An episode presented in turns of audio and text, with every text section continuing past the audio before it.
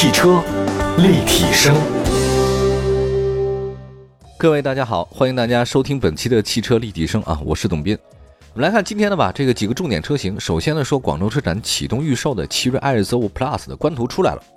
那日前呢，这个奇瑞官方正式发布了新款奇瑞艾瑞泽五 Plus 的车型。觉得 Plus 这个概念和 Pro 的概念完全是从那个苹果手机转到汽车上的。之前汽车从来不叫什么 Plus，也不叫什么 Pro 啊。这个苹果来了以后呢，全部都是 Pro、Plus、Max 等等。这个倒是也是跨圈了啊。这个新车呢，提供两种风格的外观包围。与此同时呢，新车也在十一月二十号开幕的广州车展正式预售，并且在十二月呢正式上市。这个新车的 Plus 根据车身包围样式呢有两种版本，跟之前申报的信息差不多。蓝款的车就是用六边形的前格栅搭配六条幅的中网形成大嘴设计，两侧前大灯呢是修长的，那前保险杠两侧呢配备 LED 日间行车灯和镀铬的装饰条啊，这个确实比较稳重一些了。那其实另外一个官图上显示的红色车身呢，哎，红色车它是不规则的一体式多边形进气格栅，大家可以看一下那个最早雷克萨斯在做的进气格栅的时候，大概是这个样子啊，就上面和下面是不规则的梯形倒挂。中网呢采用了上网格网和下幅条幅的组合式设计啊，新车运动感很强。那么两侧的前大灯呢跟格栅相融合，提升了车头的视觉效果。另外前保险杠两侧的造型犀利的散热开口搭配了 LED 日间行车灯，动感还是挺好的。我觉得各种车型的设计啊也在不同的这融合变化当中。这种大嘴式设计呢，一开始都让人很不适应啊，但后来越看越好看。再来看一下这个车身尺寸方面，这两个车除了外形不太相同以外呢。轴距都一样，二六七零，两种版本的新车呢，这车尾部呢都是差不多的啊。贯穿式的下尾灯一体式，歘一下，新车时尚感还是比较强的。开箱内饰，A 款、B 款两款内饰呢区别不是很大啊。主要呢，新车的中控台整体设计呢朝向驾驶员一侧，并且采用了全液晶仪表盘和三辐式多功能方向盘，呃，搭配呢内嵌的中控中央的大尺寸多媒体触控屏与贯穿式的设计的空调出风口。我第一次见到贯穿式的空调出风口是什么车来的？反正特奇怪的一个车，新能源车啊，就是它那个贯穿式空调出风口从左到右一条出来，它不分什么这边两个那边两个了。那当时把我震撼的受不了。我第一次也看到那个相应的啊，整个操控平台呢向驾驶员这一侧倾斜的话呢，是在高尔夫上面。就我比较土啊，那很多年以前了。我第一次坐在高七上面啊，那个驾驶舱位整个都向我包围的时候，我觉得，咦，这个好方便啊。我这车一定买了，果不其然就让我买了。后来我发现几乎所有的车都是这样的，因为一个车里面对驾驶员是非常重要的啊。再来看动力方面啊，这个跟之前工信部的申报信息来看呢，新车搭载 1.5T 涡轮增压发动机，最大功率156马力，匹配呢是 CVT 变速箱，与现款车型呢是保持一致的。大家可以看一下，奇瑞的车型性价比都挺高啊，配置也不错，可以多了解了解。个人推荐的话呢，前进格栅比较大的那一款啊，非常好看。那接下来的话，再说一个王一博联名款的奥迪 A 三啊，这个王一博最近是火的不得了，单位里好几个女同事哈，哎呀，一听到王一博呢，真的开心的不得了，没事呢就看王一博跳舞那个视频。其实这些阿姨们啊，也没觉得怎么地啊，她就觉得说，哎呀，会跳舞的男生就是帅，这小鲜肉们层出不穷，我都脸盲了。比起王一博，我更喜欢蔡徐坤啊。日前呢，我们官方看到了全新一代奥迪 A 三王一博的联名限量款的这个官图。针对外观内饰做了调整，同时呢，这个车呢提供了亚光锰石黑全世界的限量二十台，亚光哥特蓝绿全球限量三台，两款专属车漆配色啊，搭配 MTM 的定制配件。外观方面呢，作为特别版的车型呢，它在车身的多处细节加入了一博专属标志 YIBO。具体来看呢，新车的整体造型上呢，跟倒立 A 三差不多啊，六边形的家族式格栅，配合锋利的前大灯组，看上去很运动。同时呢，发动机的机舱盖隆起的四条金线，配合下方铲形的前包围及两侧的造型夸张的进气口设计，视觉提升感还是挺强的，确实好看。其实小车啊，怎么能做的好看呢？就是你往运动上做就好看了。大车怎么做好看呢？大车啊，往那种庄严肃穆的那种做好看。另外，车身侧面来看的话呢，近乎于轿跑的车型风格，车身中段呢是内凹式线条设计。车身侧面线条呢还是不错的啊，整体的感觉还是挺好，突出了新车的一个运动感风格。另外尾部方面的话呢，新车采用狭长式的尾灯组，趋于梯形的牌照区域啊，感觉还是巨大的一个扰流板啊，这个加了这么大扰流板，大部分车的扰流板根本没有用啊，另外内饰方面的话呢，新车同样沿用了普通版的设计风格，平直的仪表盘设计，增加了视觉的层次。同时呢，这个未来的该车配备10.1英寸中控屏幕与12.3英寸的全液晶屏，看上去呢更加精致科技。此外呢，位置更高的主驾驶位的出风口和空调调节区域很耐看。另外呢，它有一个新车在副驾驶前方中控台加入了绿色彩绘的王一博的亲笔签名，提升了专属感。这个动力方面，大家都知道 A3 是一点四 TSI 嘛，这个没什么区别，就跟高七差不多。奥迪这个 A3 呢，啊，就两厢车，你就明白了，那就是同平台出来的，它跟你高尔夫七、高尔夫八没什么区别，外形不同啊，至少三大件都是一样的，对吧？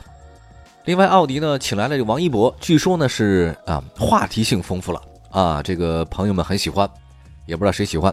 另外呢，全车奥迪的这个王一博限量款的这个外观、内饰和签名啊，他们说这款车的自身实力很好的提升了。大家有没有想过，说王一博突然不红了怎么办？你们能把那签名擦了吗？对不对？这个在我们印象当中啊，曾经那么耀眼的那些明星们啊，没几天他就立刻消失殆尽了。那么那时候你。又换了新的主人啊，不是你换了新的那个偶像，你该怎么去自处呢？你看到这个车在路上开，这个人已经出现了什么丑闻或者其他东西啊？再开这车上路的话，我会不会有心理阴影啊？咱也不太懂啊。如果出了一个韩寒联名款的话呢，我倒觉得蛮有趣的。出了一个王一博联名款，如果我在这边对王一博的粉丝有稍有 那个什么的话，请各位千万见谅啊，因为我们汽车界啊，就跟那个娱乐界不是一回事儿。有联名款的话呢，因为我内心特别激动，不知道这个粉丝们会不会开心的话，但没关系啊。其实我是特别爱王一博的，对我也很喜欢蔡徐坤，你们喜欢的每一个明星我都特别喜欢。马上回来，汽车立体声，继续回到节目当中，您现在收听到的是汽车立体声。各位好，我是董斌啊。今天说说广州车展上市新车有哪些？刚才说到了王一博联名款奥迪 A3，另外奇瑞，那接下来说的菲亚特。这个在我最早接触那个汽车的时候，北京街头全部开的是菲亚特那个那个小车嘛，你忘了叫大头靴吧？那个我忘了名字叫什么了。早在今年三月份，FCA 呢就菲亚特克莱斯勒公司呢推出了新款的菲亚特 500e，FCA 旗下的专属的装配件的制造厂呢 MOPA 为这款车呢提供八十多种官方配件，我太可爱了。我最近我迷上玩那个乐高了，特别好玩，一个一个扣，一个掐啊，能说出来特别多好玩的东西出来，太开心了。啊，但是有个问题啊，乐高是个坑，啊，买一点东西的话呢，巨贵无比，我都 现在都想找山寨版的了。来看一下新款的菲亚特 500e 呢，共有三套配件，从时尚配件开始呢，猫帕萨每辆车上都强调时尚和优雅，其中呢包括黄铜时尚包装以及镀铬装饰。此外呢，还有专用的16英寸的钻石切割轮圈、特定的镀铬套件、特殊的钥匙盖以及车顶上的方格图案，那都是选装件。此外呢，MOPA 还提供了一个功能性的配置包，里面有专门的储物格，可以放手机啊，放这化妆盒什么的都没有任何问题。啊，菲亚特五百太好看了，真的，我就是爱它胜过了爱那个甲壳虫。对于那些想一套运动件的人，MOPA 提供了运动科技 Sport Techno，亚光灰色车身，包括十一英寸合金的轮圈、后视镜盖、前后的标志和钥匙盖。此外呢，鉴于目前新冠病毒疫情呢仍在全球范围内肆虐，所以最后。有一套配件提供了部分功能件，比如说它放在某些地方可以让整个车厢的免受病毒的伤害啊。配件呢包括高压乘客舱过滤器啊、空气净化器啊和紫外线灯等等都有。菲亚特五百 E 它是一个很有历史感的车型，就是现在的小孩可能都不知道了吧？因为这个车其实有一段来到内地，但是后来发现卖的不太好，好像听说还是因为国五国六的标准吧，所以还有包括它的排量，这个各种问题都出现，所以导致它退了。但实际上，菲亚特给我的印象极好，就是它的设计感。意大利人跟法国人的设计感是别的国家不太相同的，尤其是德国人永远不明白的。真的，这个差别非常之大，人和人感觉不一样。意大利人和法国人的浪漫确实很独特。菲亚特五百 E 呢是基于 FC 集团新能源平台打造的，而且呢，它基于在座舱的下方动力电池腾了很大空间，可以看得出来呢，新车是有家族式的，但是很 Q 很萌。开了这么多年的车，我越来越喜欢的就是小车。九八年我学会开车，二零零几年的时候忘了，零三年、零四年我拥有了第一台车。今年呢是二零二零年了，对吧？从开车摸上车那一刻开始起，开了很多车型，每年都很多。但是我开到今天为止，我不知道大家的感觉一样不一样。我越来越喜欢小车，越是小车做的经典、做的好看、做的还让你那么实用，是非常难的一件事儿，比大的可能更难一些。而且它的实用性很强。更喜欢一个人，就是在车里那种小空间，哎，特别开心，想去哪儿去哪儿。这款车呢，其实搭载了一个最大功率呢是一百二十马力的驱动电机，呃，续航里程是三百二十公里。这个据说呢是诞生开始呢就变为 FCA 集团的攻打新能源市场的拳头产品。它那车很小，有意呢突出在城市当中的实用性。其实有机会各位呢可以去欧洲一些小城市看看啊。我去过几个小城，我就发现这几个小城给我一个共同特点就是什么？就是名声很大，但是道路很窄。哎，它那个桥也很窄呀，路也很窄。但是你说这个地儿吧，全世界都闻名，它不是新城。老城的话呢，保护得很好，好几百年都这样。那路也是那样，两边建筑都没改过，但是里面的东西是很好的，他也不愿意拆啊，所以呢，他那车呢就做的比较小巧啊，比较适合在这种欧洲老城去开。其实我挺喜欢这种，就是这么多年、好几百年的历史，你每天生活在这个地方，你的那种厚重感，有点历史感的东西是越来越好的。所以你看，欧洲的车啊都不大，两厢车居多啊，而且都挺小巧，但是呢，确实很 Q 很萌。下一个呢，车型呢再说迈凯伦 GT MSO 的星云骑士版，呃，这个是它特别定制中心新推出的系列。官方呢表示，这个车将中国色彩、时尚与西方工艺结合。这一系列的首款车型呢叫玫瑰星云骑士，已经开始在迈凯伦中国经销商处接受预定。据说是在今年八月份，迈凯伦呢曾在破格之行真味寻踪里面探访了中国甘南，的当地壮美的银河星空呢给迈凯伦留下深刻印象。此次发的迈凯伦 GT MSO 的星云骑士啊，据说是致敬当地的银河星空，同时彰显了迈凯伦 GT 面对高原和不同复杂路况时表现出的强悍的表现。外观上看的话呢，玫瑰星云骑士用了鎏金银和瑰丽粉和两种特制调成的乌梅金，两种颜色在中间处呢实现了渐变，看上去很和谐。哎呀，这个车漆啊，大家就不要看了。稍微剐了蹭了都没地儿修去，你看这个渐变色非常难修，好吧？那个当然有钱人他不在乎这个事儿啊，那两回事儿。